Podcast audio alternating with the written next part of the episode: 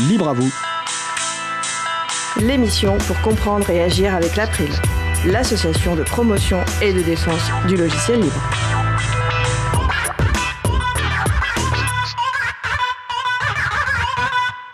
Bonjour à toutes, bonjour à tous. Comment construire collectivement un environnement en ligne plus sûr et transparent? Alors qu'un projet de loi visant à sécuriser et réguler l'espace numérique est en travaux à l'Assemblée nationale, la question apparaît essentielle. Nous en discuterons avec Suzanne Verniol, docteur en droit, et en prenant l'exemple du Digital Services Act, un texte juridique propice à l'ouverture, sur lequel euh, elle a récemment écrit un rapport. Également au programme, les Costi filles et pères nous révèlent entre autres les origines du nom Mozilla, le tueur de mosaïque. Luc, quant à lui, opposera réalité molle et réalité dure. Soyez les bienvenus pour cette nouvelle édition de Libre à vous, l'émission qui vous raconte les libertés informatiques, proposée par l'April, l'association de promotion et de défense du logiciel libre. Je suis Étienne Gonu, chargé de mission Affaires publiques pour l'April. Le site web de l'émission est libreavou.org, vous pouvez y trouver une page consacrée à l'émission du jour avec tous les liens et références utiles, et également les moyens de nous contacter. N'hésitez pas à nous faire des retours ou à nous poser toutes questions. Nous sommes mardi 26 septembre 2023, nous diffusons en direct, mais vous écoutez peut-être une rediffusion ou un podcast. À la réalisation de l'émission, Fred et Julie, et Julie qui vient de, qui rejoint plutôt l'équipe régie de Libre à vous, donc bienvenue et merci à elle. Salut à vous deux. Bonjour à vous, belle émission. Bonjour. Et nous vous souhaitons une excellente écoute.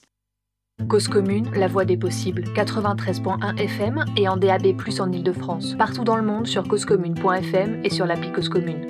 Pour participer à notre conversation, 09 72 51 55 46 et aussi sur causecommune.fm, bouton de chat, salon libre à vous. À cœur vaillant, la voix est libre de Laurent et Laurette Costi. Comprendre Internet et ses techniques pour mieux l'utiliser, en particulier avec des logiciels libres et services respectueux des utilisatrices et utilisateurs, pour son propre bien-être en particulier et celui de la société en général. Laurent Costi est administrateur à l'April et fait cette chronique avec sa fille Laurette. Il est aujourd'hui question de Mosaic Keller. Aujourd'hui, Laurette va nous faire un bilan maillot de bain de l'été. Bonjour Laurette, alors les maillots de bain de l'été? Hmm, C'était très bien. Merci beaucoup Laurette pour cette introduction définitivement la plus courte des 20 chroniques que nous avons vaillamment et avec cœur faites ensemble. Ça perd l'hypoproute. Qu'est-ce que tu me fais dire? 20 chroniques déjà? Bientôt la moitié de l'objectif que l'on s'est fixé qui est 42 chroniques à cœur vaillant la voix est libre. Je me souviens de notre première pour l'émission 100 le 30 mars 2021. Tu jouais le papa pédagogue comme un pied d'ailleurs. Oh vraiment trop bien le site de l'émission, tout est bien rangé, découpé et l'ordre chronologique respecté. Et on peut effectivement retrouver des moments que l'on aurait préféré oublier. Bon, ton jeu d'acteur s'est quand même un peu amélioré depuis, t'inquiète. Et c'est quand même un plaisir de parcourir le site libre à vous. C'est du beau boulot. Mais carrément. On ne se rend pas assez compte de tout le travail qu'il y a derrière. La mise en place du site au départ, le traitement audio des émissions, la découpe des sujets ou la mise à jour du site toutes les semaines. On va d'ailleurs profiter qu'on a la parole pour remercier toutes les personnes qui contribuent, bénévoles et salariés. Merci Hop là Hop là Et du coup, je poursuis dans les remerciements et fais un big up à la Fondation Mozilla. Avant de parler d'une fonctionnalité de leur navigateur Firefox qui a changé ma vie, il faut que je te parle de leur actualité. Oh, je sais. Ils sont à l'initiative d'une mobilisation contre le projet de loi qui vise à vouloir, je cite, sécuriser et réguler l'espace numérique. SREN pour l'acronyme. L'idée de Mozilla, en alertant, est d'éviter d'ouvrir la voie à ce qui deviendrait un dangereux précédent qui pourrait servir ensuite à transformer les navigateurs en outils de censure gouvernementale. Mais te voilà bien renseigné Encore 22 chroniques et tu pourras te passer de moi Et pour compléter, il faut savoir que Mozilla a été à l'initiative d'une pétition. Et pour aider les gens à comprendre, ils ont patiemment expliqué le souci pour que les gens puissent signer cette pétition en toute conscience. On est tellement habitué dans notre démocratie à voter idéopalogiquement que ça fait du bien. L'idée initiale d'obliger, je cite, les développeurs de navigateurs à créer les moyens de bloquer obligatoirement les sites web figurant sur une liste fournie par le gouvernement et intégrés directement dans le navigateur paraît politiquement très séduisante.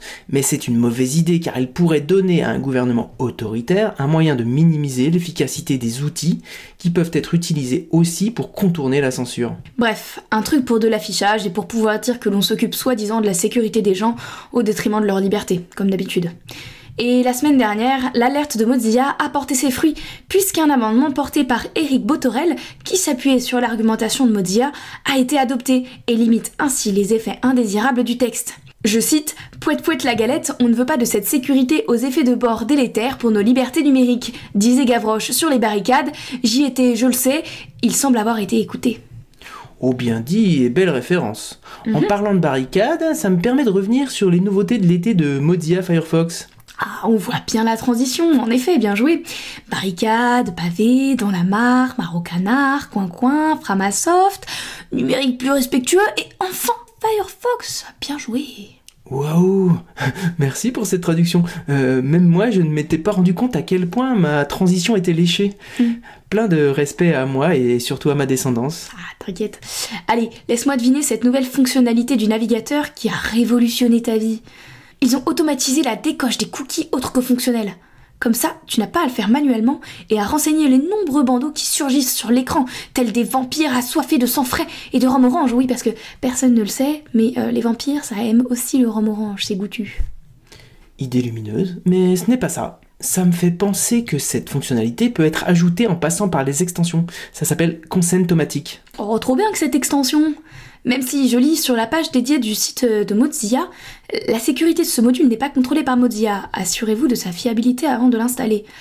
Euh, je dois m'en inquiéter En tout cas, bon réflexe que de bien lire la description de ce module. Effectivement, à toi de faire un choix, même si la donne est sous licence libre, licence MIT pour ne pas la citer, cela ne garantit pas tout. Néanmoins, en ce qui me concerne, j'ai fait le choix d'automatiser l'interdiction d'envoyer des informations sur ma navigation en dehors des cookies nécessaires. C'est développé par des membres de l'université d'Aarhus au Danemark, j'ai décidé de leur faire confiance. Ouais, et puis c'est trop rigolo de voir la fenêtre apparaître et disparaître après un court instant, c'est sympa. Bon, soyons honnêtes, ça marche pas toujours, mais ça rend des services. Et en regardant les fonctionnalités de Firefox, je me demande même si ça reste utile avec la dernière version. Si on se fie à la page de Mozilla qui compare les navigateurs, je lis bloque par défaut les cookies tiers utilisés pour le pistage. Pour la prochaine chronique, je demanderai l'avis d'Elo Sector One que l'on croise régulièrement sur les sympathiques manifestations libristes et qui représentent souvent Mozilla. Mhm, C'est une bonne idée. Il faut savoir se faire aider par les bonnes personnes dans la vie. Et la réponse sera donnée dans la chronique 21. D'ailleurs, soyez bien à l'écoute, mesdames et messieurs, il y aura une interrogation dans la chronique 22. Si cependant on se rappelle qu'on avait dit qu'il y en aurait une, enfin voilà quoi. Bon, et puis parce qu'on est généreux dans cette chronique, on vous offre une question, une réponse immédiate et pas d'évaluation la prochaine fois. Savez-vous d'où vient le nom Mozilla? Eh bien, figurez-vous que ça vient de mosaïque et de killer, ou euh, killer en, en argot. Killa. Euh, merci Laurette. À l'époque, dans les années 90, la guerre des navigateurs faisait rage, pire que Nelson et Villeneuve à Trafalgar. Et Mozilla est donc né de la contraction de ces deux mots. MO pour mosaïque, navigateur de l'époque, et IE pour la fin de killer. Killa. Merci Laurette. Le S de mosaïque s'est transformé en Z. Toujours un bon truc à glisser un repas de famille pour faire son malin, si vous voulez mon avis. Et si on vous demande où vous l'avez appris, vous direz que c'est dans Libre à vous. bon, et cette fonctionnalité miraculeuse alors, qu'est-ce que c'est les histoires? J'aurais pu évoquer l'éditeur PDF désormais intégré à Firefox, ou encore, depuis longtemps déjà, le blocage par défaut de l'envoi à des tiers de l'empreinte unique du navigateur et de l'appareil. J'aurais pu aussi te parler de hubs.modia.com, leur métavers. Mais métavers, euh, c'est déjà SO 2021. Mhm. L'IA a renvoyé ce sujet à la préhistoire de l'informatique. Ah, et puis en plus, si on était complotiste, on pourrait même penser que l'IA a été mise sur le devant de la scène fin 2022 pour faire oublier ce que la presse a qualifié d'échec monumental et de flop retentissant. Horizon Worlds, le métaverse de méta. Mais heureusement, on travaille notre esprit critique chaque jour avec l'éducation populaire et on sait raison garder. Et le complotisme ne passera pas par nous. Et avec l'IA qui envahit tout chaque jour, il va falloir encore l'aiguiser, notre esprit critique. Bon, puisque tu donnes ta langue au chat, la nouvelle fonctionnalité que j'aime beaucoup, c'est la possibilité de traduire la page en cours par le petit bouton intégré à la barre d'adresse. C'est trop puissant pour des gens comme moi, insuffisamment anglophones. Oh, mais je viens de voir en plus, il n'y a pas que l'anglais. Impressionnant, je viens d'essayer sur la page d'accueil de la structure polonaise panopticon.org. Ah, c'est extrêmement pratique, dites donc. Bon choix pour un test. C'est cette structure qui est à l'origine d'une infographie qui montre dans trois cercles concentriques d'abord les données que l'on renseigne volontairement sur Internet, ton nom, ton âge, ensuite les métadonnées qu'on lâche généralement inconsciemment, et enfin toutes les déductions qui sont faites à partir de tout ça par la machine. Ça fait froid dans le dos. Mhm. D'ailleurs, on retrouve une adaptation de cette infographie sur une page éditée par les CMA, ecn.cma.asso.fr slash panopticon avec un Y et un K. Mhm. Oh, et puis regarde, on peut même traduire de français à français. Sur la page d'accueil de l'April, si je demande français vers français, l'expression logiciel libre, société libre est parfaitement traduite par logiciel libre, société libre. C'est incroyable en respect. Mais c'est trop la classe. Mais euh, n'oublions cependant pas qu'apprendre une langue, ce n'est pas qu'une question de traduction. C'est aussi et surtout se confronter à une culture, appréhender des modes de vie différents. Bref, au-delà des outils de traduction, c'est d'abord s'intéresser aux autres. Ah, c'est bien de le dire, waouh Et ce n'est d'ailleurs pas une chose simple que d'intégrer cette dimension dans une IA générative de traduction. C'est peut-être ça une des limites de l'IA d'ailleurs. L'altérité et l'empathie que l'on a besoin de ressentir pour vivre, tout simplement. Oh là la chronique se transforme en un café du commerce de haute volée philosophique en rasmote. Je te propose de digérer ça pour la prochaine fois et de ne pas en reparler, ok Hmm. Ah, ouais, oui, ça, me va. Mais il va juste falloir que tu m'aides dans mon projet à l'école et pour mon alternance. J'ai plusieurs soucis. Typiquement, faut que je fasse un CV en ligne et on me recommande un truc qui me semble pas très cathodique. Comment je pourrais le dire à ma prof et comment faire autrement sont mes deux questions du moment. Et ensuite, euh, je voudrais aider mon asso dans sa migration vers un numérique plus éthique. Tu crois que tu pourrais m'aider?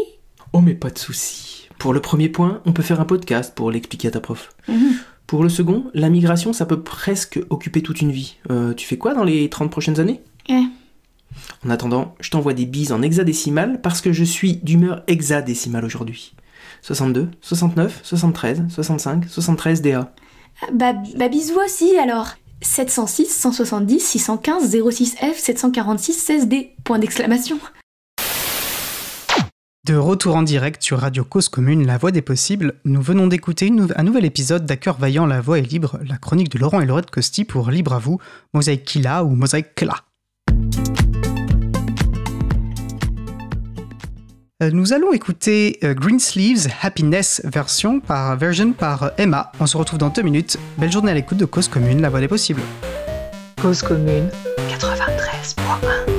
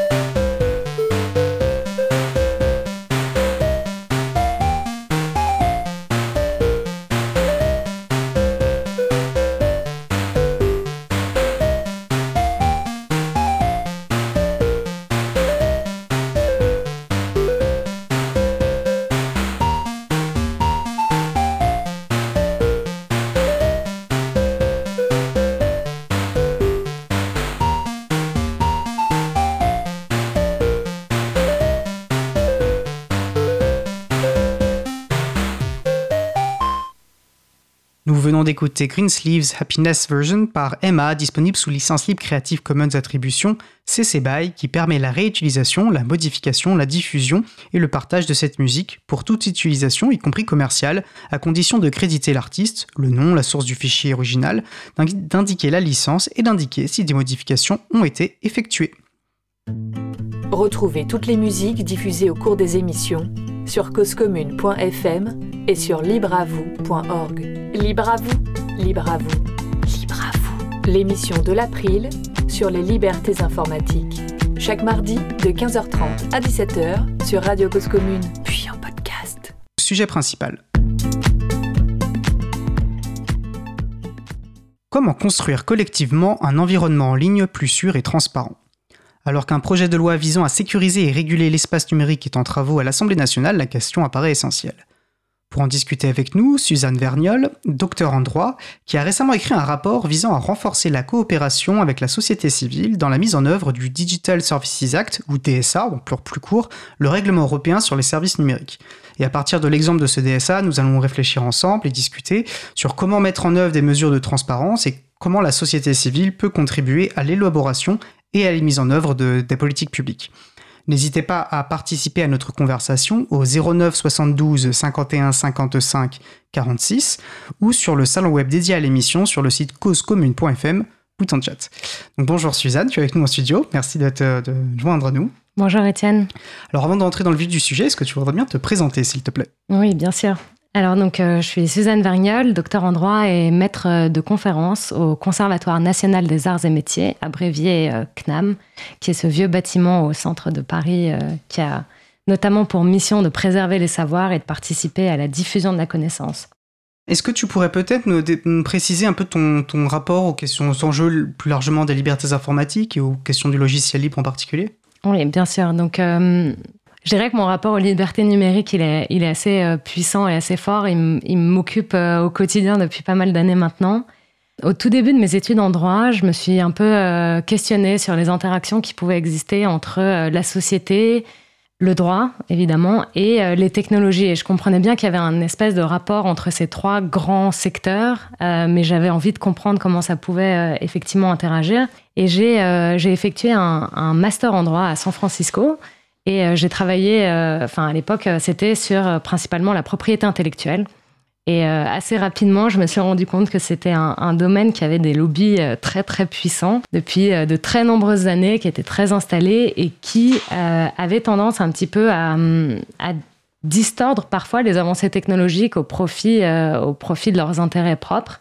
Et que quand on était juste des individus ou des petits collectifs associatifs, etc., c'était très dur de peser euh, dans le processus législatif ou dans le processus euh, un peu euh, de proposer une autre voie.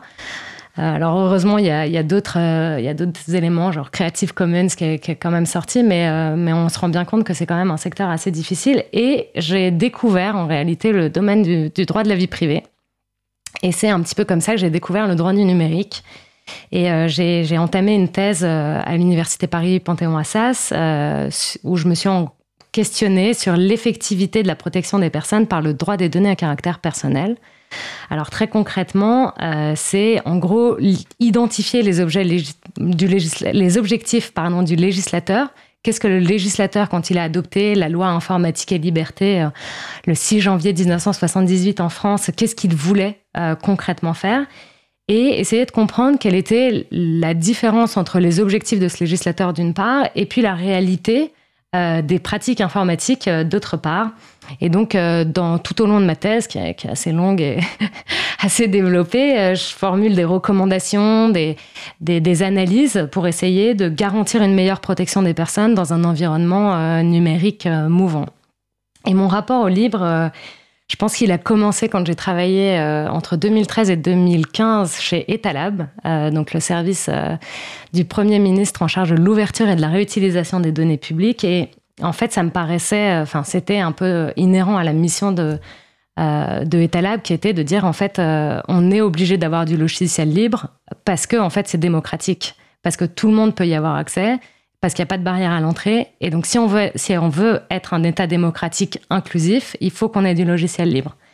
Et, et ça, ça s'est poursuivi dans mon activité associative. Une fois que j'ai quitté Etalab, j'ai notamment été administratrice de Regard Citoyen.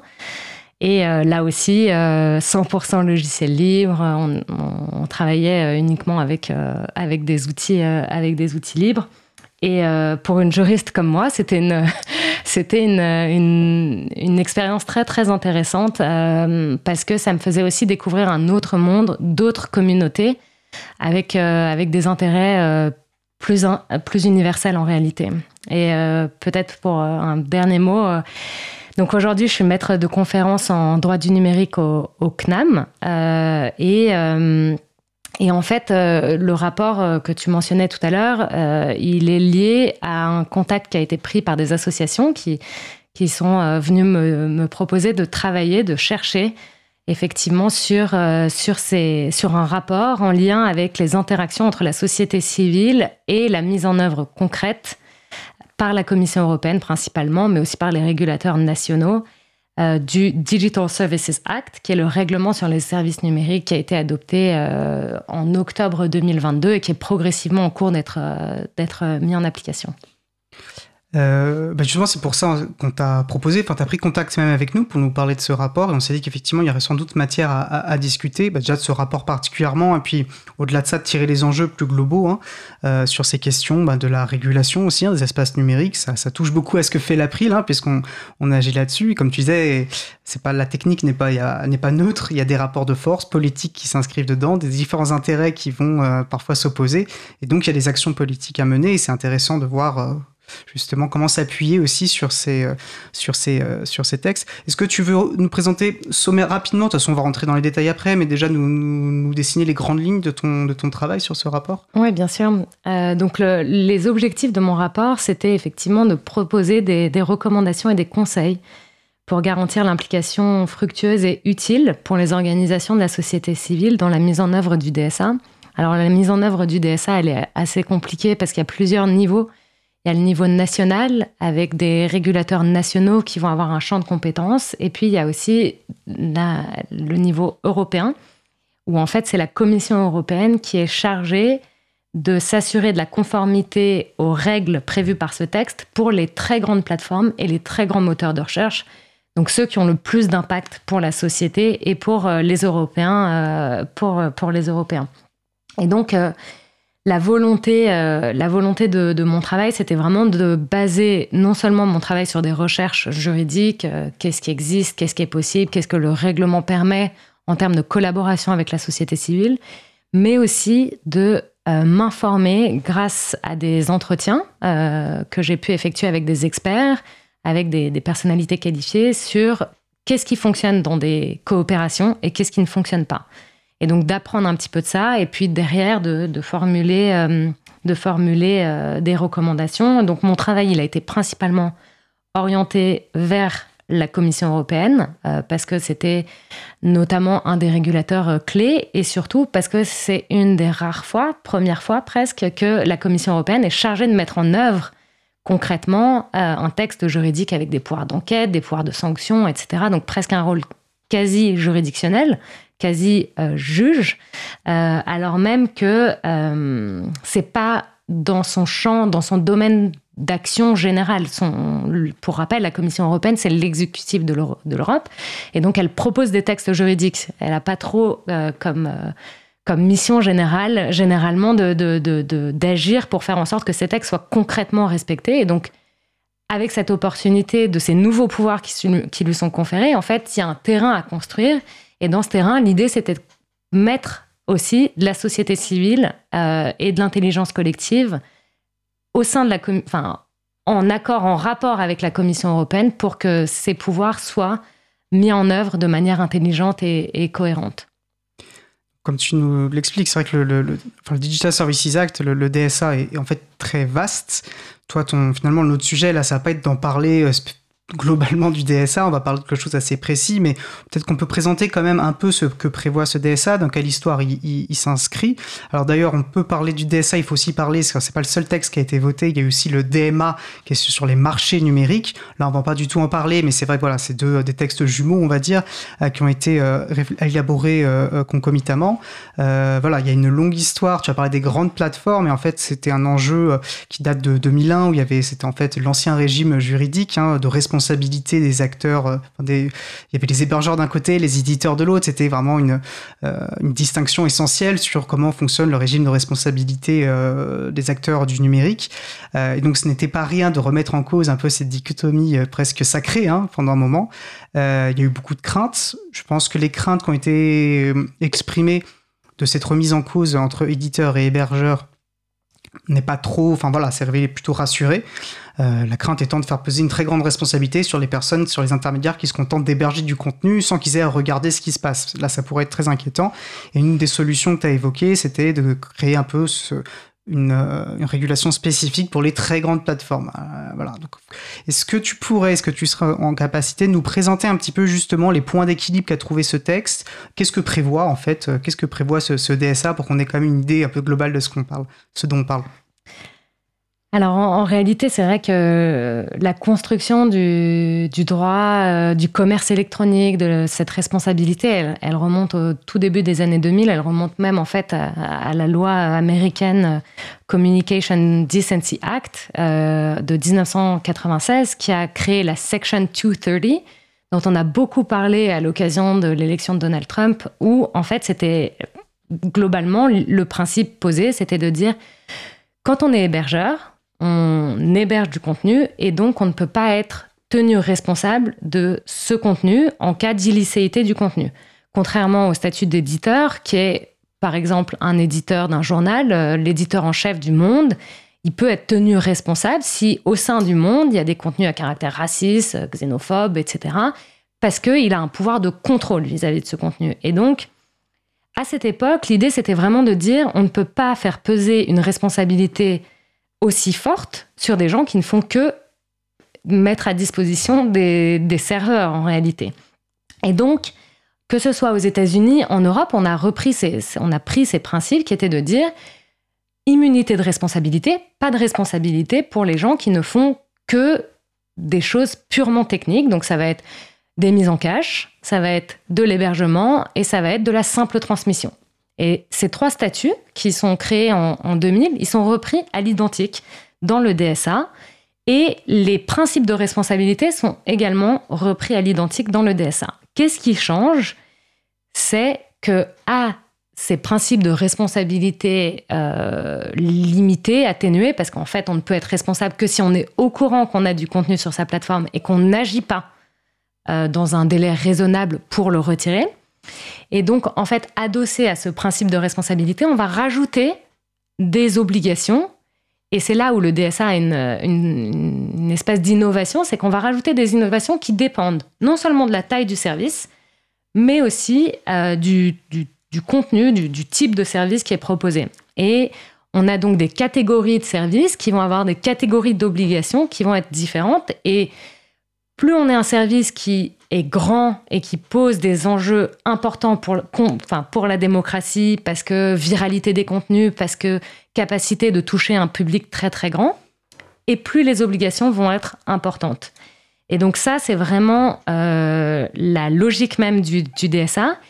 Et dans le DSA, donc on a des nouvelles obligations dites de diligence où les plateformes doivent, en plus de ces principes de responsabilité atténuée, euh, retrait des contenus quand on, en a connaissance ou conscience, ils vont devoir mettre en place au sein de, euh, leur, euh, de leur service des mécanismes pour s'assurer qu'on n'a pas, par exemple, des, des risques systémiques. Ça, c'est applicable, par exemple, pour les très grandes plateformes qu'on ne valorise pas le contenu, euh, contenu raciste, contenu discriminatoire, contenu sexiste, etc.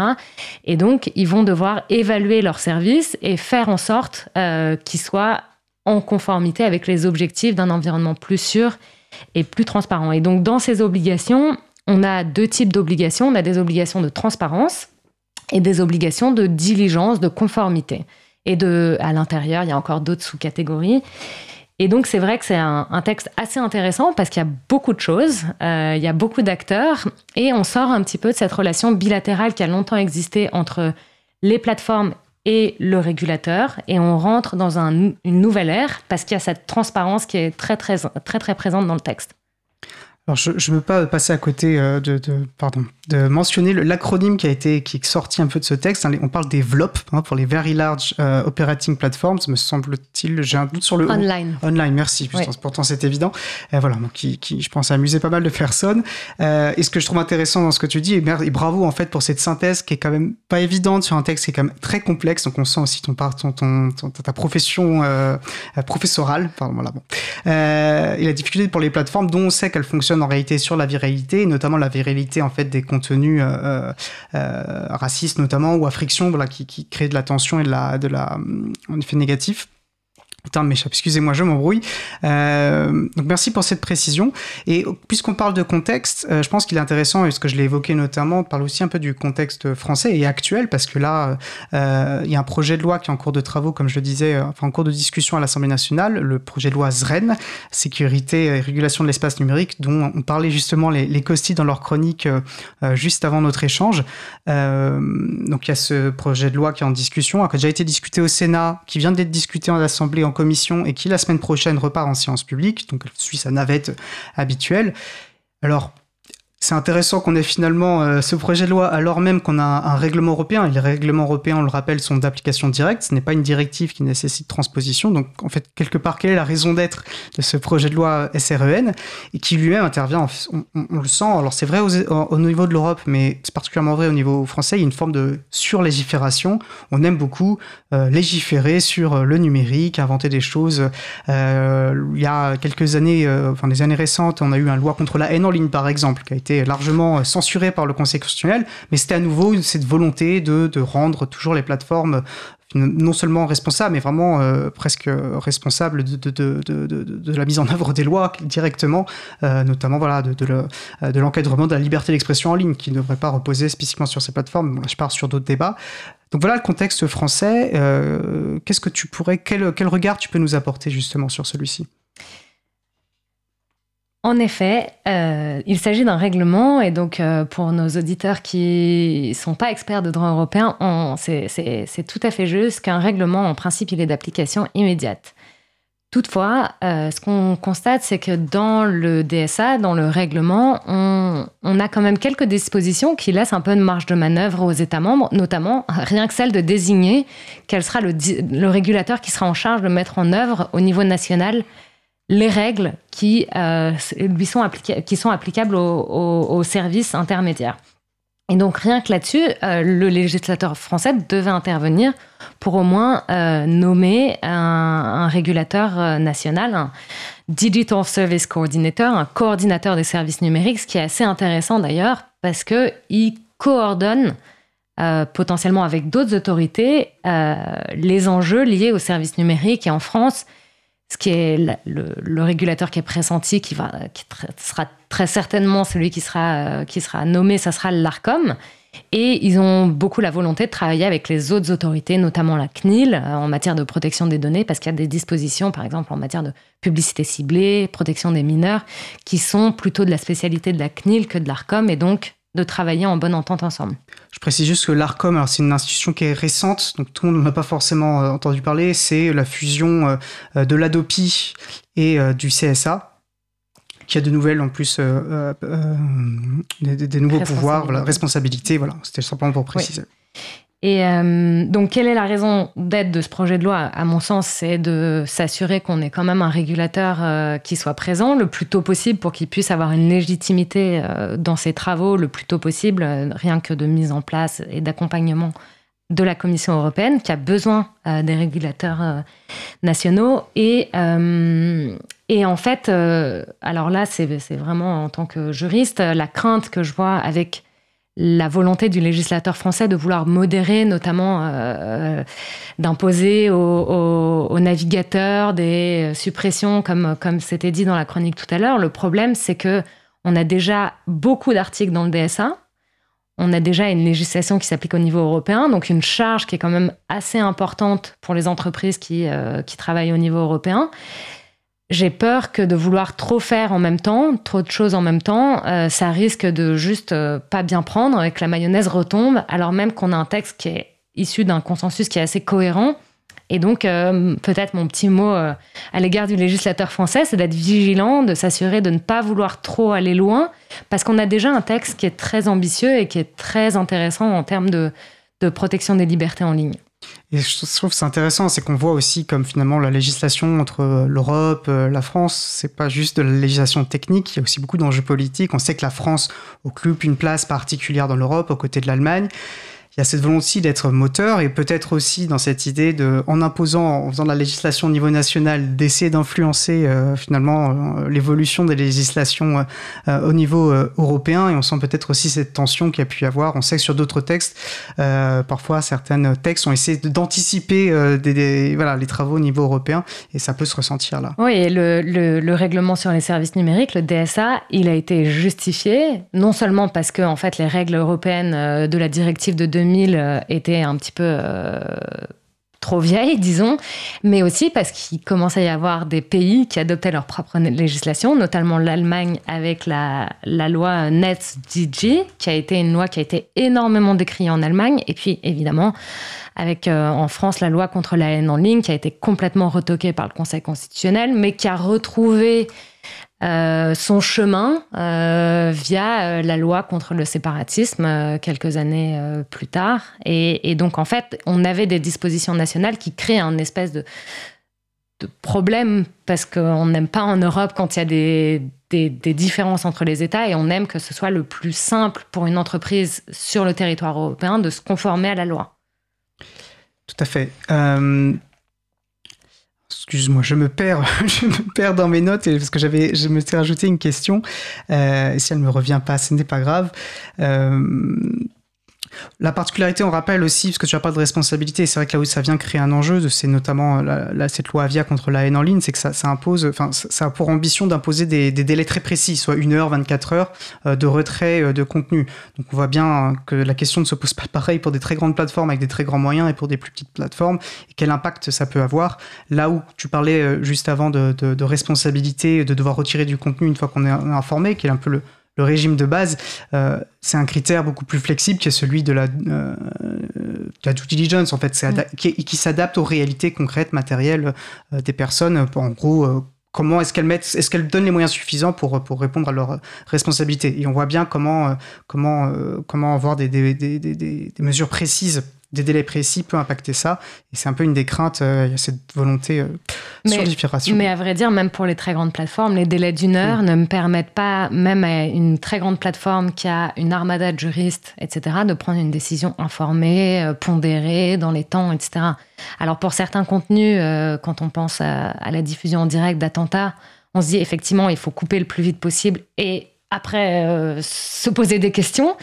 Euh, mais en fait, ça, c'est vraiment le gros risque qu'on a en termes de modération des contenus, c'est le risque de, dit de surcensure, c'est-à-dire de, de censurer pour éviter la responsabilité. Donc de se dire, je dans le doute, je préfère retirer le contenu et donc potentiellement porter atteinte à la liberté d'expression et d'information des personnes, plutôt que de prendre le risque euh, en tant que plateforme de voir ma responsabilité engagée. Absolument.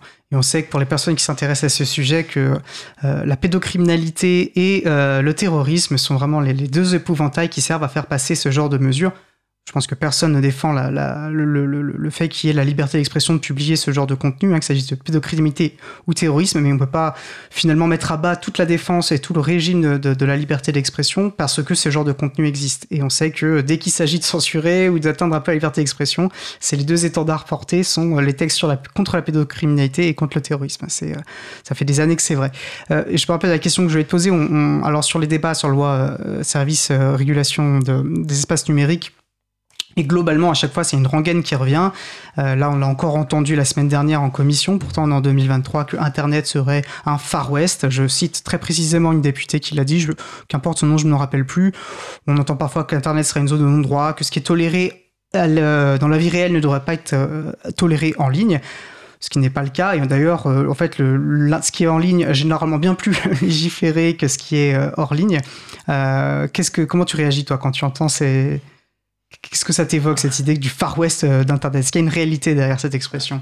Alors, euh, c'est une expression qui a beaucoup été utilisée euh, par le commissaire Thierry Breton au niveau européen, qui avait même fait des petites, des, des gifs avec des cow-boys, etc.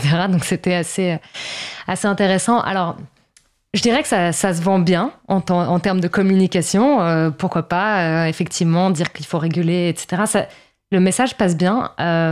mais alors, ce que j'ai envie de répondre, c'est que si effectivement euh, c'était tant un Far West, on n'aurait pas besoin autant de montées de cours en droit du numérique, on n'aurait pas besoin d'avoir euh, autant d'heures de formation, que ce soit en termes de données à caractère, de droit des données à caractère personnel, que ce soit en termes de régulation de la parole en ligne, que ce soit euh, en termes de cybersécurité. On a des textes, des textes, des textes, ça prolifère.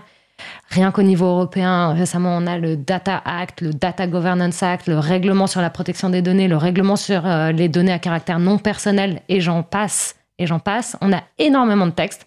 À vrai dire, en tant que juriste en, droit du numérique, euh, il y, a, beaucoup de sujets à couvrir. En fait, on n'a plus vraiment des juristes euh, transverses, même. On a tellement de sujets avec des spécificités.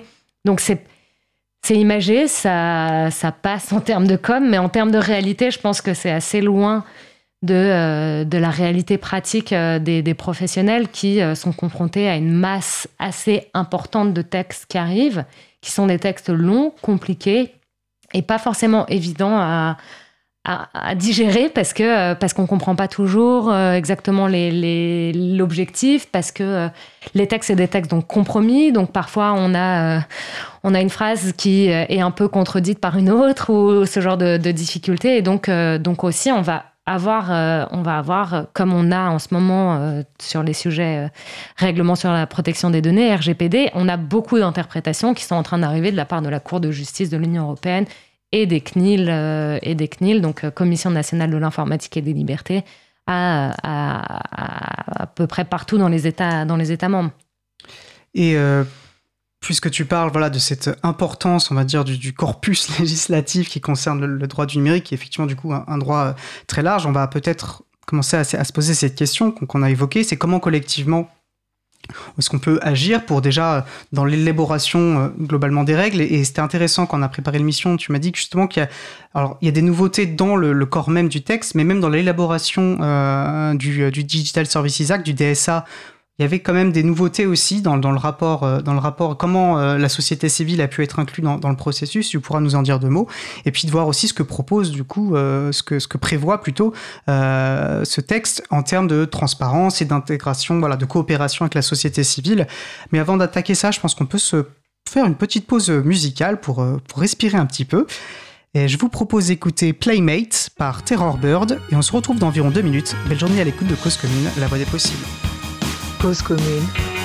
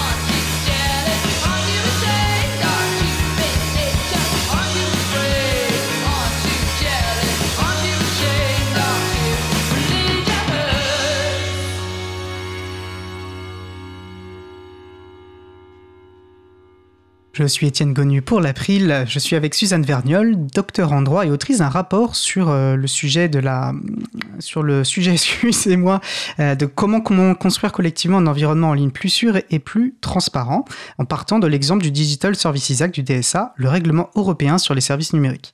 N'hésitez pas à participer à notre conversation au 09 72 51 55 46 ou sur le salon web dédié à l'émission sur le site causecommune.fm, bouton chat. Alors avant la pause, on a bien pris le temps aussi de poser le contexte, euh, le contexte dans lequel s'inscrit notamment ce DSA, comment euh, euh, comment il a été, comment il a enfin ce qu'il prévoit de manière générale, dans quel contexte politique il intervenait, ce qui se passe aussi en France. on peut maintenant peut-être entrer un peu plus précisément dans notre sujet, qui est cette idée d'une construction collective, notamment de la, comment mettre en œuvre une, des politiques plus transparentes. Et euh, comme je le disais dans ce DSA, et c'est ce que montre ton rapport, il y a des, dispositions euh, assez novatrices, il me semble que c'était que c'est ton terme, euh, sur cette idée de, mesure de transparence. Est-ce que tu veux nous, présenter cela? Alors, la première chose à avoir en tête, c'est qu'il y a plusieurs justifications à ces mesures de transparence. Et il y en a une qui est la même euh, que celle qui existait déjà dans les années 2000, euh, avec l'adoption de la directive 2031 sur directive e-commerce. C'est de garantir la confiance dans l'environnement numérique. Alors en 2000, on, avait peur que les gens n'osent pas aller en ligne, n'osent pas faire leurs achats en ligne, etc. On on est très loin de ça. Euh, mais on a quand même des vrais problèmes de confiance aujourd'hui. En 2023, on a encore euh, des, gens qui euh, sont victimes d'usurpation d'identité, qui ne veulent plus jamais mettre un pied sur Internet et qui, donc se privent potentiellement de, de, ce que ça a à offrir. Bon, là, c'est un exemple un peu extrême, mais on a quand même encore des problèmes de confiance qui sont différents, mais qui sont toujours présents. Et cette transparence, en quelque sorte, elle permet de rétablir la confiance, comme c'est souvent le cas quand on prend des mesures de transparence, et de montrer, bah, en fait, vous imaginez des choses, voilà la réalité.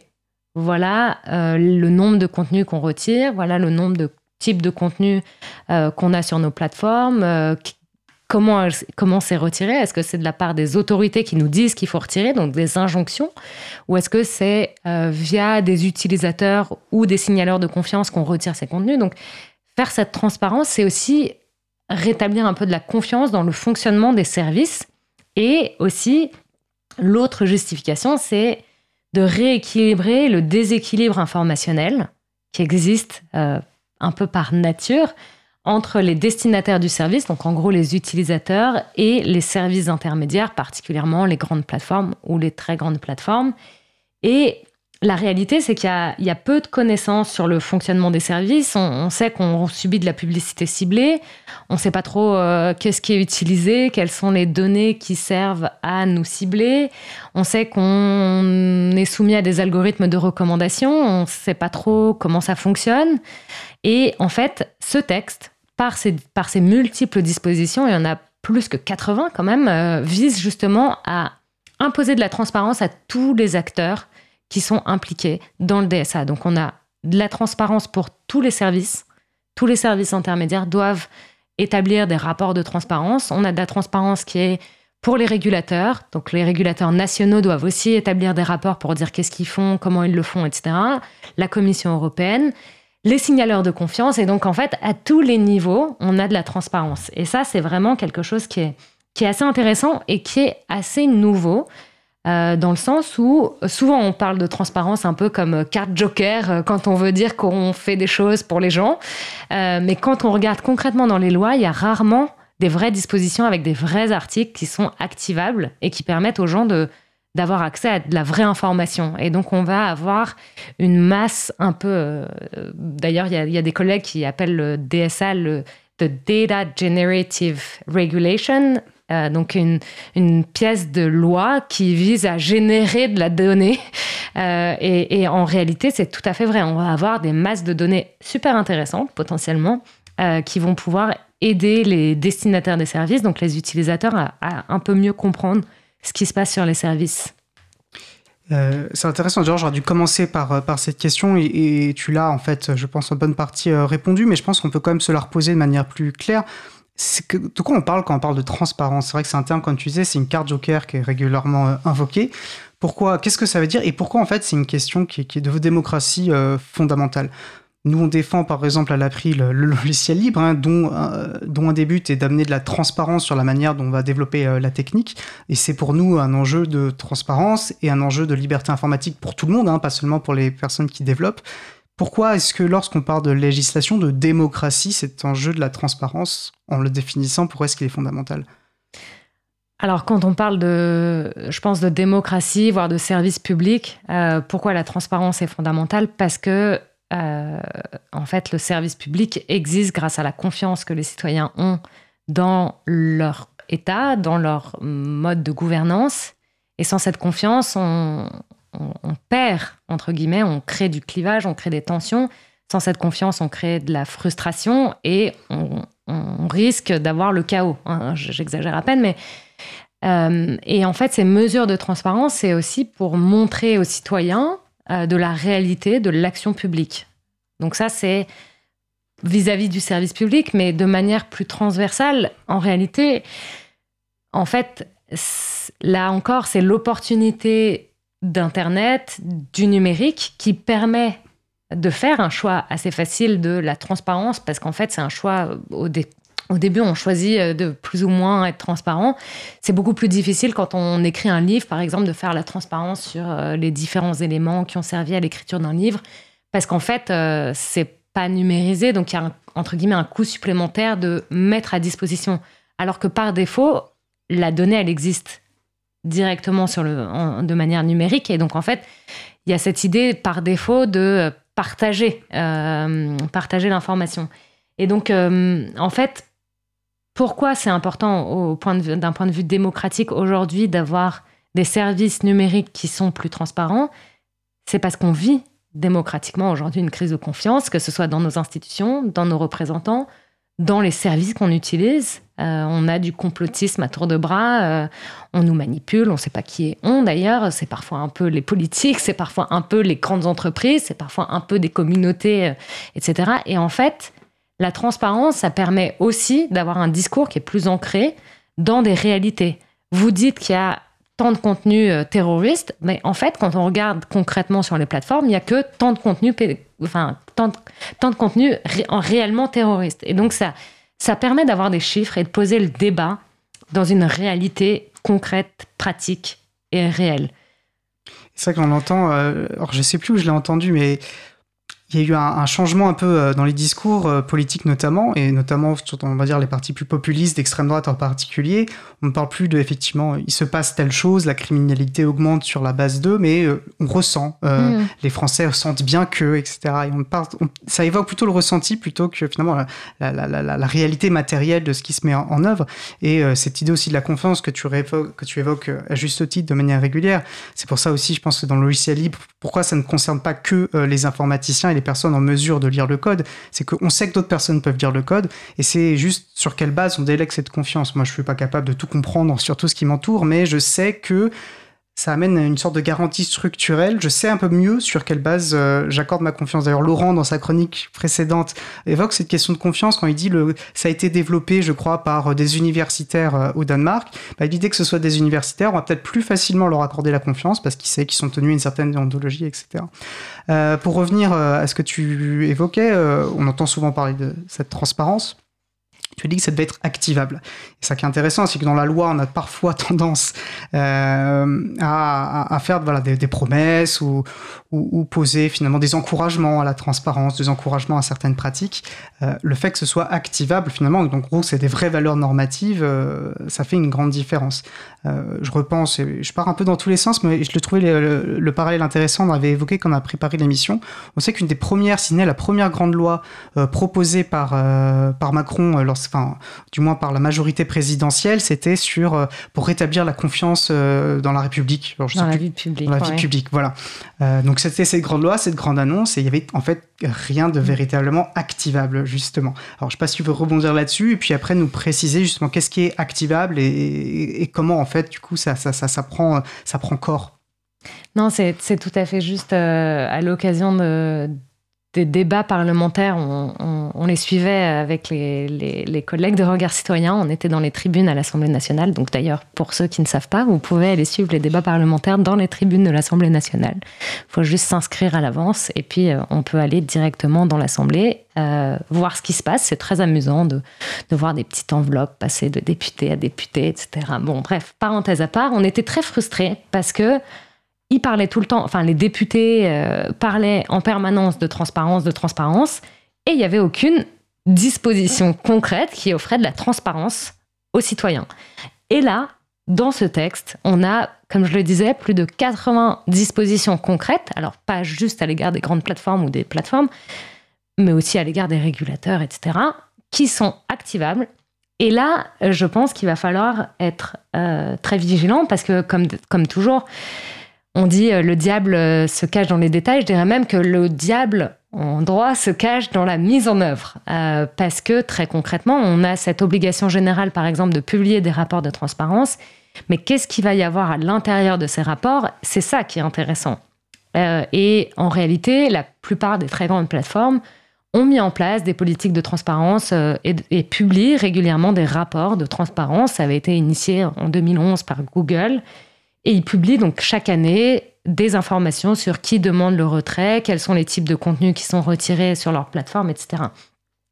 Mais si on veut pouvoir faire des vraies comparaisons assez fines, assez granulaires entre, euh, entre au sein d'États, euh, sur certains contenus, etc., il va falloir que ces rapports de transparence aient une certaine forme de granularité et qu'ils soient assez, euh, assez assez fin, euh, très détaillé, pour que ce soit vraiment utile. Et ça, c'est là où en fait la société civile va avoir sa place aussi, c'est parce que ces dispositions sont activables, mais il va falloir en profiter, il va falloir analyser ces, données, regarder ce qu'il y a dedans, voir qu'est-ce qui se passe. Et euh, donc il y a un vrai rôle de la, de la société civile et des organisations pour rester vigilant et de s'assurer que en fait cette transparence elle n'est pas euh, au service des, des, services au service des, des, grandes plateformes au service des, hébergeurs etc mais qu'elle est au service des citoyens de la démocratie du débat public euh, de l'information euh, basée sur la réalité.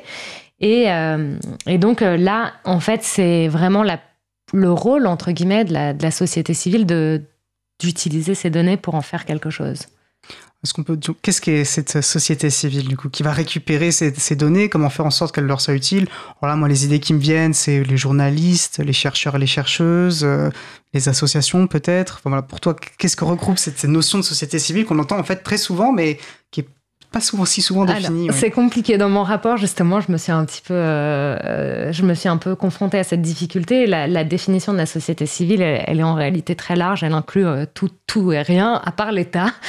Euh, moi, dans celle que j'ai retenue, j'ai considéré que, en tout cas, je, les, les, acteurs principaux qui ont vraiment une place dans la mise en œuvre de ce texte, c'est évidemment les associations, euh, les chercheurs, qui ont d'ailleurs, eux, des dispositions, et ça je le dis pour les chercheurs qui nous entendent, utiliser l'article 40 pour demander l'accès direct aux données des très grandes plateformes, qui sont donc des données qui sont censées être protégées, qui ne sont pas accessibles au grand public, mais qui sont seulement accessibles aux chercheurs.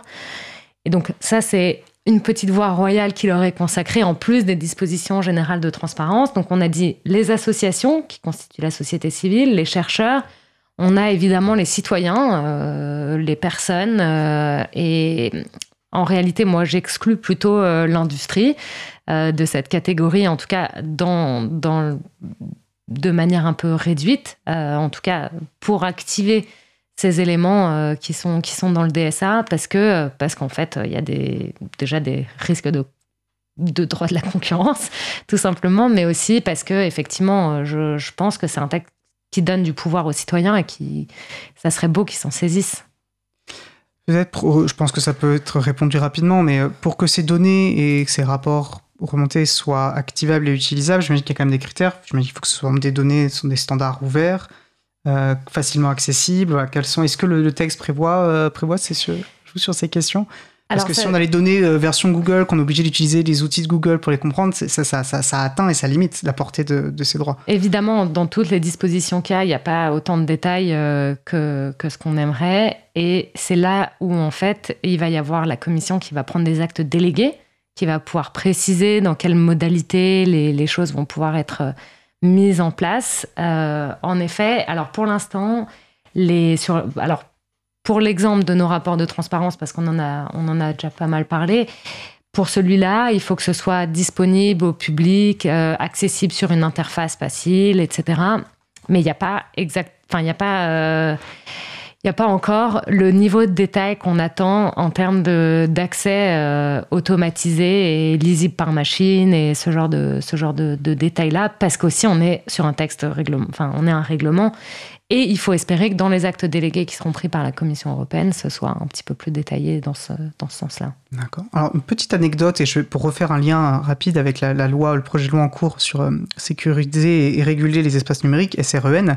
Euh, alors, une des dispositions euh, de ce projet de loi, c'est de mettre en place des systèmes de vérification d'âge pour les sites, et particulièrement les sites euh, pornographiques, à caractère pornographique. Et il y avait un amendement du groupe euh, écologiste pour, exiger l'ouverture des codes de ces systèmes, pour faire transparence. Et qui donc vont être une traduction technique de l'exigence légale de la mise en place de ces systèmes. Et l'argument de la rapporteure, donc de la majorité présidentielle, pour de, être donner un avis défavorable à cet amendement, et, je cite euh, quasiment mot pour mot, hein, c'est de dire, elle a dit en réalité votre amendement il est possible et souhaitable, mais nous ne souhaitons pas le mettre de manière obligatoire dans le texte, donc avis défavorable. Donc c'est souhaitable, mais on ne souhaite pas le rendre activable quelque part. On reste dans l'incantation, quoi. Et on voit, voilà, je trouvais la- l'anecdote intéressante pour montrer toute, la nécessité finalement aussi de, de, bah, de la vraie loi, de donner des normes qui ont portée euh, normative. Euh, lorsque tu as présenté notamment ton rapport, tu as parlé de deux axes, celui de la transparence, et on voit aussi donc, euh, tu, as commencé à, évoquer cette euh, question de la place de la société civile euh, dans l'élaboration des textes, et puis ensuite, et je crois que c'est en fait le cœur de ton rapport dans la, mise en œuvre des politiques publiques. Je veux bien peut-être que tu reviennes sur ce que tu, m'en avais un peu parlé quand on a préparé l'émission, sur euh, comment a été élaboré et préparé aussi euh, ce DSA et la place qu'a pu avoir, qu'ont pu avoir des, des- des membres de la société civile, notamment des associations, euh, pour dans, le cadre de l'élaboration. On sait souvent quand les projets de loi, etc., l'April par exemple, s'il y a des projets de loi qui vont l'intéresser, qui vont toucher au logiciel libre, on va prendre contact avec des députés, on va pouvoir proposer les amendements. Ces contacts existent, mais ils arrivent finalement peut-être après, euh, dans un second temps. C'est difficile d'interagir, notamment par exemple quand l'État, enfin le gouvernement prévoit un, un- un projet de loi. euh, c'est en général la société civile va plutôt intervenir dans un second temps au niveau du législateur. Au moment où la procédure elle est transparente en Au réalité. moment où la. Et encore une fois, c'est, ça, c'est un des, gros, un des gros soucis qu'on a en France, où toute la préparation du projet de loi se fait de manière secrète, avec des réunions interministérielles qui produisent des documents qui ne sont pas accessibles du public, parce que c'est considéré comme un des secrets, euh, dit le secret des délibérations du gouvernement, alors même que c'est un sujet purement démocratique et qu'on impose cette transparence au stade du Parlement. Et donc, euh, donc euh, oui, ça c'est un des à titre personnel, je, considère qu'il faut absolument faire la transparence sur ces sur ces documents qui sont produits à l'occasion des délibérations qui sont faites par le gouvernement sur leur projet de loi pour savoir comment ont été opérés les arbitrages, parce que le citoyen a le droit de savoir quels ont été ces arbitrages et pourquoi ils ont été effectués.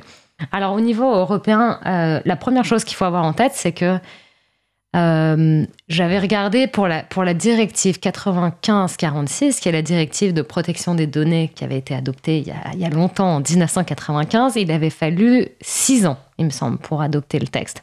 Le RGPD, il a fallu, donc ça a commencé en 2012. Je pense que le règlement général pour la protection des données. Oui, le règlement général pour la protection des données, lui, il a commencé, la première proposition européenne était en 2012, il a été adopté en 2016, donc quatre ans. On sent qu'il y a des processus législatifs qui sont assez longs sur les sujets numériques. Et en fait, là, en ce moment, on a une accélération. Euh, le DSA a été adopté et le, alors, le règlement sur les services numériques et le règlement sur les marchés numériques, qui est le, jumeau, la petite sœur, la grande sœur. euh, enfin, ils font partie de la même famille. Euh, ces deux textes ont été adoptés très rapidement. Et donc, on pourrait effectivement craindre que les processus d'écoute, d'entente n'aient pas été optimum. Moi, des retours que j'ai pu avoir de mes discussions avec les associations qui font du travail de lobbying au niveau européen m'ont plutôt dit on a eu la possibilité de se faire entendre. On n'a pas toujours été entendu, mais on a eu au moins la possibilité de se faire entendre.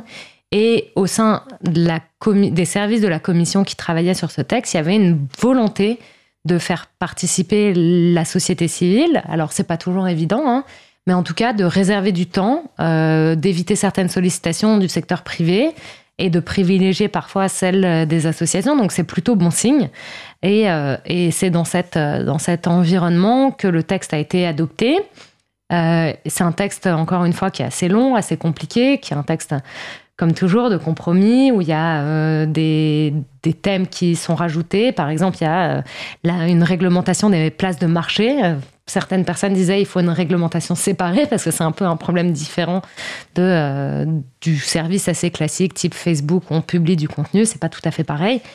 Et d'ailleurs, c'est assez intéressant de voir que Zalendo, qui est une des très grandes plateformes qui a été euh, désignée par la Commission européenne, conteste euh, sur ce fondement même de dire nous en fait on fait pas exactement le même business que les autres sur ce fondement même sa désignation comme très grande plateforme et, et donc c'est vrai que la place de la société civile dans l'élaboration de ce texte a été, euh, de ce que j'ai cru comprendre de la part des associations, plutôt pas trop mal. Et l'idée maintenant, on a le texte, c'est de faire en sorte que la société civile ait une place dans la mise en œuvre de ce texte, que ce soit au niveau euh, national, mais aussi européen. Et donc c'est L'idée, enfin, l'idée de mon rapport, c'était de réussir à trouver un équilibre entre une coopération intelligente avec le régulateur et garantir quand même l'indépendance euh, pour éviter en fait de faire du travail gratuit pour, euh, pour, euh, pour le régulateur et de perdre un petit peu cette capacité qui est quand même la, capacité enfin le, fait d'être indépendant est absolument nécessaire, notamment vis-à-vis des plateformes, vis-à-vis des services, mais aussi vis-à-vis du régulateur. On, voit qu'il y a des assauts qui qui sont très enfin, qui font qui font beaucoup de bruit par rapport aux régulateurs. Je pense notamment à l'association euh, None of Your Business, euh, qui est une association de protection des de, des données à caractère personnel, qui est très euh, vocale contre l'agence irlandaise de protection des données, qui le qui fréquemment dit que ça ne convient pas, publie des documents et se fait menacer d'être poursuivi derrière parce que c'est des documents dans le cadre de procédures. Donc il y a il y a quand même ce besoin d'indépendance parce que euh, potentiellement les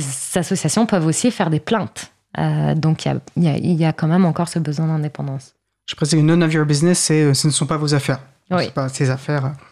Donc il y a un enjeu, voilà, tu parles d'indépendance et, alors la question c'est comment faire en sorte qu'il y a, parce que à nouveau et en France et je pense que c'est le cas dans beaucoup d'autres pays, l'invocation du, alors c'est quoi les termes euh, le dialogue, le dialogue social. Euh, oui, il y a eu un vrai échange avec euh, la société civile, etc. On, nous le resserre quand même très souvent. Parfois, on peut assez légitimement, et je pense, pense notamment bah, au, enfin, à la loi sur les retraites, hein, où d'un côté, ça nous disait qu'il y avait énormément de dialogue ben, visiblement, on peut en douter. Comment assurer la réalité de ce dialogue, la réalité de la contribution et de la place laissée à la société civile, aux acteurs et actrices de la société civile? Parce que l'enjeu, c'est facile de le dire, mais voilà, comment on, évite le washing, le, nettoyage. Hein? On sait qu'il y a le greenwashing pour faire passer pour vert des politiques qui ne le sont pas. Et là, on pourrait avoir, imaginons, un, contribution société euh, dialogue washing. Voilà, comment faire en sorte pour qu'il soit réel ce lien? Alors, dans mon rapport, j'ai commencé par un petit peu cartographier les différents moyens qui peuvent exister pour impliquer la société civile dans la mise en œuvre des politiques publiques. Alors, évidemment, on a la consultation publique, qui est le niveau à peu près, euh, allez, disons 1, euh, de la coopération. On a l'existence de listes d'experts qui permettent d'avoir des listes de gens où, quand on a besoin, on les appelle et on leur demande de venir euh, accompagner le régulateur ou l'autorité publique. On a l'existence de groupes d'experts, où là, en fait, c'est euh, l'autorité publique qui fait part, qui compose un groupe ou qui, ouais, qui compose un groupe qui est avec des experts et qui participe à ce groupe dans l'objectif de prendre en compte ses travaux dans le cadre de ses, de son, de son activité. On a aussi les plaintes. Alors là, c'est un petit peu, c'est pas vraiment de la coopération, c'est plus euh, on pousse pour faire pour vers un certain agenda. Et puis on a aussi les événements. Donc en gros, on organise une conférence, on organise un atelier, un workshop. voilà, on dit qu'on essaye de travailler. Et euh, mon, projet dans ce rapport, c'était de trouver quelque chose qui soit utile, non seulement pour les associations qui ont des ressources humaines et matérielles limitées. On a souvent des associations qui sont composées de bénévoles avec quelques salariés qui ont donc un temps assez limité pour tous les sujets qu'ils doivent traiter mais aussi pour l'autorité publique, parce que, euh, parce que pour elle aussi, c'est de l'investissement de mettre des personnes à disposition. Et dans, dans, une de mes, enfin, dans mes recommandations. Donc, il y a, pas mal d'analyses sur comment est-ce qu'on crée un groupe d'experts dans lequel, qui est fructueux pour tout le monde.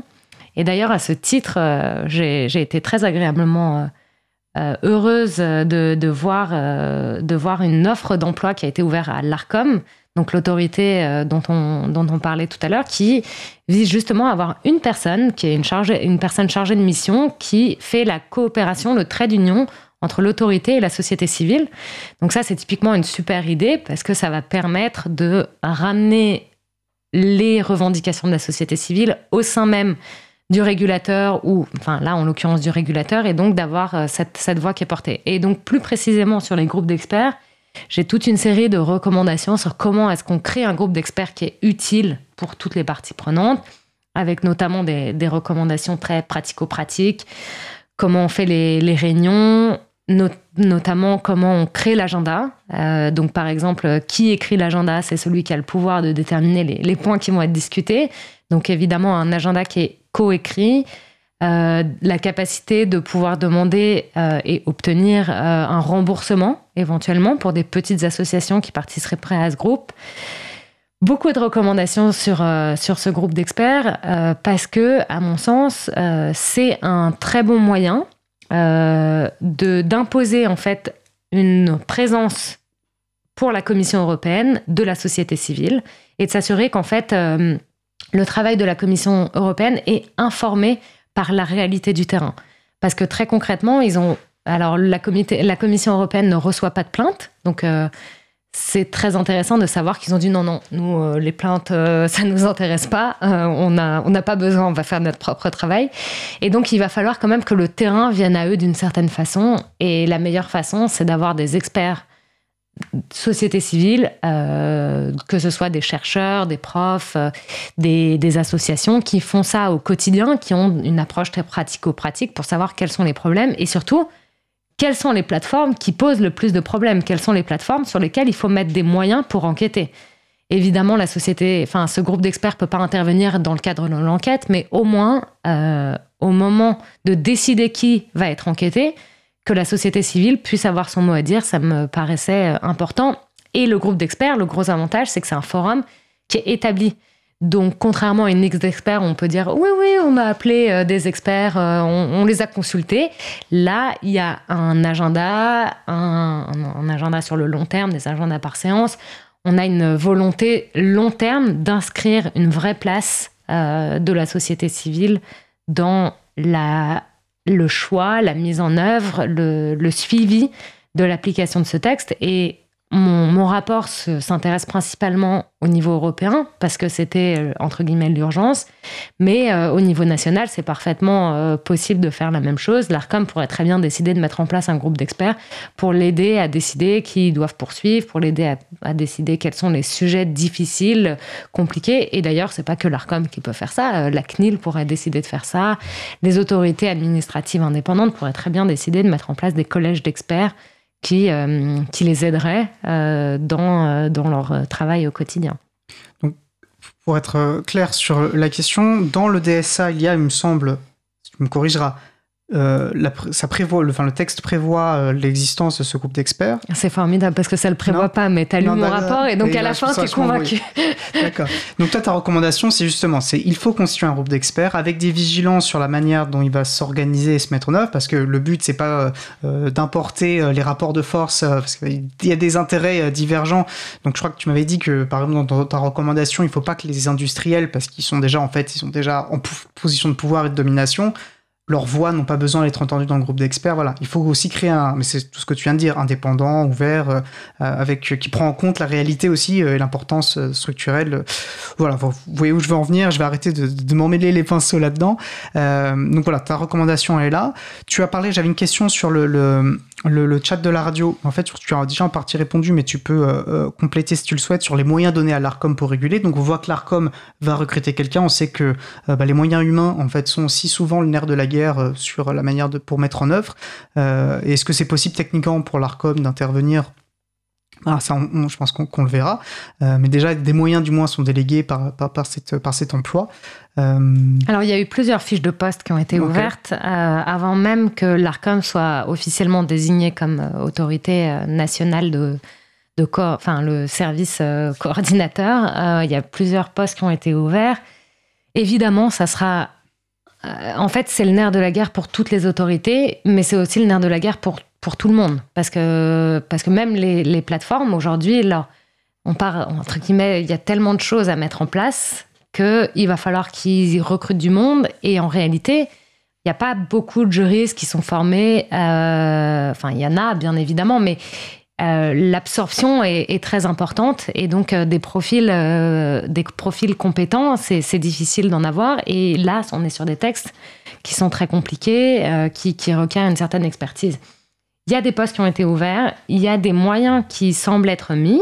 Évidemment, toutes les autorités euh, se battent chaque année pour avoir plus de moyens. Je pense, euh, je pense concrètement que peut-être une, bonne façon d'éviter de, une, déperdition de l'énergie, c'est d'avoir des profils très différents d'avoir euh, des data scientists en interne qui peuvent faire de l'analyse, d'avoir des juristes, d'avoir des personnes qui ont une meilleure compréhension des politiques publiques et euh, d'avoir en fait ces, différents profils qui travaillent ensemble euh, pour, euh, pour, pour éviter que on parte sur une idée, un juriste parte sur une idée, mais qu'en réalité elle est infondée. Il n'y a pas de données. Encore une fois, on, est sur la réalité pratique et je pense qu'une des forces des autorités, c'est de, de, de, de diversifier à l'intérieur en interne des profils. donc ça, ça serait une de mes recommandations qui n'est pas dans mon rapport, mais que je rajoute. Et aussi, évidemment, de, travailler avec la société civile, parce que même si ça prend du temps, en réalité, euh, pour le coup, quand je discutais avec, euh, avec les avec par exemple l'UFC Que Choisir, euh, lors de mes interviews, j'ai discuté avec une personne du UFC Que, Choisir, elle, me disait que ça lui, enfin que eux en tant qu'association, ils pouvaient retranscrire, ils pouvaient transférer à la Commission européenne de la réalité de terrain que la Commission européenne n'avait pas du tout. Exemple, une pratique commerciale déloyale, le service dit qu'il n'y en a plus, et en fait, l'UFC Que Choisir continue de recevoir des plaintes. Donc en fait, cette information-là est vraiment importante. Je vais me permettre, et on arrive sur la fin de notre échange, malheureusement, qui est passionnant. Je vais me permettre de tirer un lien, il me semble, que je, vois, tu parlais de l'importance euh, de la donnée, de la remontée. Cette question, et c'est après comment donner de la valeur et comment faire entendre cette parole scientifique qui va pouvoir se construire sur la transparence des données. Et finalement, euh, le groupe d'experts tel que tu l'as décrit, en fait, une réponse, et il faut donner les espaces pour que cette parole scientifique puisse être entendu. J'aimerais que tu nous proposes être une conclusion sur les points forts à, retenir et, je, te, glisse une autre question dedans, c'est est-ce que tu es en confiance? Parce que là, finalement, on dresse un, bilan plutôt positif et encourageant sur le DSA, mais voilà, sans être naïf finalement sur le, contexte politique dans lequel il intervient. comment, quels sont pour toi les éléments importants à retenir? Alors, je pense que le DSA, c'est un texte euh, qui est opportun, qui arrive au bon moment et qui est plein de promesses. Euh, il reprend les principes historiques et qui fonctionnaient de la directive e-commerce et il propose des nouvelles obligations qui visent à garantir un meilleur équilibre informationnel et à donner du pouvoir aux utilisateurs et à la société civile. Il y, a deux grands thèmes qui ressortent de ce texte, à mon sens, et qui en font un texte fondé sur le collectif et la transparence. C'est évidemment euh, la capacité de coopérer, qui est euh, complètement en germe dans le texte, et les obligations de transparence qui sont absolument multiples et qui permettent justement de favoriser euh, cette coopération. Est-ce que je suis optimiste? Je suis de nature optimiste, donc plutôt. mais je pense en fait que c'est aussi à nous, individus, militants potentiellement de vouloir se battre pour un environnement qui nous ressemble et qui ne soit pas complètement pris par, par des intérêts qui, qui, qui nous semblent antidémocratiques. Et donc, on a aussi un petit peu une responsabilité, nous aussi, les plateformes ont des responsabilités, mais, mais en tant qu'individu, on a aussi une responsabilité de, de participer à l'élaboration de la mise en œuvre de ce texte notamment à travers des collectifs et voilà, comment collectivement intervenir sur ces sujets. Merci beaucoup, c'était vraiment passionnant. Et avant de se quitter, je, vais te, redonner un peu la parole, parce que ce n'est pas directement notre sujet du jour, mais c'est plutôt une actualité te concernant. Euh, alors, tu proposes au CNAM une formation en anglais sur les règles et les politiques publiques en lien avec les services numériques. Est-ce que tu veux nous en dire deux mots avant qu'on ne sait pas? Oui, bien sûr. Donc, euh, c'est un nouveau cours qui vise justement à, à étudier et analyser les nouveaux enjeux juridique euh, et politique euh, de ces nouveaux textes, euh, donc du règlement sur les services numériques, mais aussi du règlement sur les marchés numériques. On n'en a pas parlé, mais c'est aussi un texte très important. C'est un cours qui est entièrement dispensé à distance, qui vise justement à, permettre à des juristes et non-juristes, des, des informaticiens, des curieux, de mieux comprendre l'ensemble de ces règles, de mieux comprendre les enjeux très concrets qui sont liés à la mise en œuvre euh, concrète de ces rêves, par exemple les utilisateurs, le calcul, etc. Et, euh, et ça, en fait, ça s'inscrit dans un objectif de, de former les juristes en France sur, euh, sur les sujets européens et de les former dans une langue qui est souvent leur langue de travail, ou en tout cas la langue d'édition, d'écriture des contrats, etc. Donc, leur apporter cette, cette pratique. Merci beaucoup en tout cas pour l'invitation. J'étais très heureuse d'être ici et merci à tous. Vous êtes tous très professionnels. Bah, merci à toi Suzanne. Donc Suzanne Verniol, tu es docteur en droit et tu as récemment écrit un rapport visant à renforcer la coopération avec la société civile dans la mise en œuvre du Digital Services Act ou DSA. Merci beaucoup. C'était un vrai plaisir d'échanger avec toi.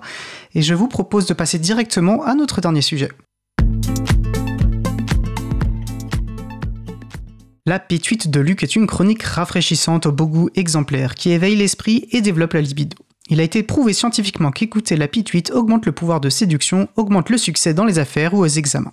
Luc oppose aujourd'hui le concept de réalité molle à celui de réalité dure. On l'écoute et on se retrouve juste après, toujours en direct sur Cause Commune, la voix des possibles. J'ai un peu relu mes anciennes chroniques pour me remettre dans le bain de cette nouvelle rentrée, et j'ai réalisé à quel point je fais une fixette sur ce sentiment que notre monde est une sorte de joueurs, au sein de laquelle faire la différence entre la réalité, le fantasme et le pur mensonge est sans espoir. Cette reprise ne fera pas exception car ces derniers mois n'ont pas arrangé les choses. L'ONU a annoncé que l'effondrement climatique avait commencé au cours des mêmes semaines où le climatologue Jean Jouzel rencontrait des grands patrons du MEDEF. Il s'est vu opposer la vie réelle par le patron de Total pour justifier que la première urgence est de ne brusquer personne. Je sais bien qu'il est important d'être à l'écoute et de ne jamais juger une personne suicidaire, mais ça n'a pas dû être facile pour Jouzel de conserver son calme. À bien y penser, ce sont les méthodes de discussion avec les forcenés qu'il faudrait étudier. Ces gens nous détiennent en otage. Même flottement autour des nouvelles CGU de Microsoft qui ne permettent pas de savoir si oui ou non ils vont employer la terrachier de données qu'ils ont sur Office 365 pour entraîner leurs IA. La seule certitude que j'ai, c'est que l'initiative de Mozilla pour obtenir une réponse ne débouchera sur rien. J'ai adoré voir le simulateur de Macron, pondu par Anis Ayari, répondre aux questions sur Twitch. Une entreprise chinoise affirme avoir remplacé son patron par une IA. Nous pourrions faire pareil avec tout le pays. Ces réponses étaient parfaitement crédibles et elles nous épargneraient peut-être de basculer progressivement en dictature. Tout cela n'est qu'une petite partie du bourbier, il semble s'étendre dans tous les domaines de nos existences. Mais face à cette réalité molle, socialement déterminée, il existe une réalité dure celle des faits. C'est pour ça que j'aime bricoler. C'est une activité créative dont le résultat n'est pas négociable. Quand ça n'a pas réussi, c'est parce que ça a raté. Dans la réalité dure, rien n'est jamais exactement comme prévu. Les angles ne sont pas parfaitement droits, les planches n'ont pas exactement la bonne épaisseur, ne sont jamais parfaitement plates. Elles gonflent quand on les peint. On ne négocie pas avec une planche. J'ai tout tenté, name and shame, bashing, cancel, elle reste de bois. J'imagine que c'est le même genre de satisfaction qu'on éprouve quand on voit son code tourner et ses serveurs fonctionner. La grosse différence est qu'en matière de bricolage, les erreurs sont beaucoup plus punitives. Mon index gauche peut en témoigner. J'ai réalisé cet été à quel point cette réalité molle et boueuse me fatigue. J'ai bien plus envie de bricoler, d'apprendre de nouvelles choses et de les mettre en pratique que de me confronter à la folie de notre monde. Plus je l'observe, et pire c'est. Et je sais que je ne suis pas le seul à ressentir ça. Le problème est que cette réalité molle n'est pas moins réelle que sa contrepartie dure. C'est elle qui nous permet d'apprendre des autres, une chose qui m'aurait épargné de perdre un demi-centimètre de doigt si j'en avais été capable. Elle nous permet de nous organiser, d'être solidaires face à l'adversité. Elle permet malheureusement aussi la mise en place de structures sociales prédatrices, autodestructrices. La gouvernance par le troll, la starification tous azimuts ne sont rien d'autre qu'un rapport de force et l'épuisement moral que je ressens et l'effet recherché. Comment se sortir de tout ça? Si je le savais, j'aurais entamé une carrière d'influenceur avec des vidéos du genre Vaincre le merdier ambiant, 5 méthodes qui font la différence, vendu des formations bidons et mis en vente des NFT de mon projet d'IA pour des lendemains qui chantent. Ah, il n'y a pas à dire, ça réveille les chroniques de Luc. Et il est clair que si on parle de liberté informatique, d'enjeux climatiques ou globalement de liberté et de justice sociale, il n'est pas toujours facile de rester optimiste. Et comme Luc l'exprime, la solution est sans doute dans l'idée du faire, d'agir. Et elle se trouve aussi donc dans les luttes émancipatrices. Qu'il s'agisse d'agir pour les libertés informatiques, comme nous cherchons modestement à le faire à l'April, ou pour toute autre cause qui nous paraît juste. Alors plein d'amour et de courage à vous tous qui nous écoutez, et pour paraphraser nos amis de Framasoft, la route est longue mais la voie est libre. Et collective et solidaire pourra-t-on rajouter. Et sur ce, nous approchons de la fin de l'émission, je vous propose de passer aux annonces.